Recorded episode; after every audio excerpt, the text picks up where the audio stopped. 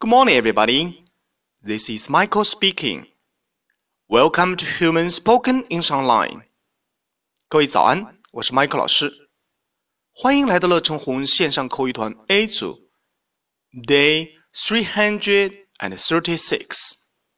Here we go.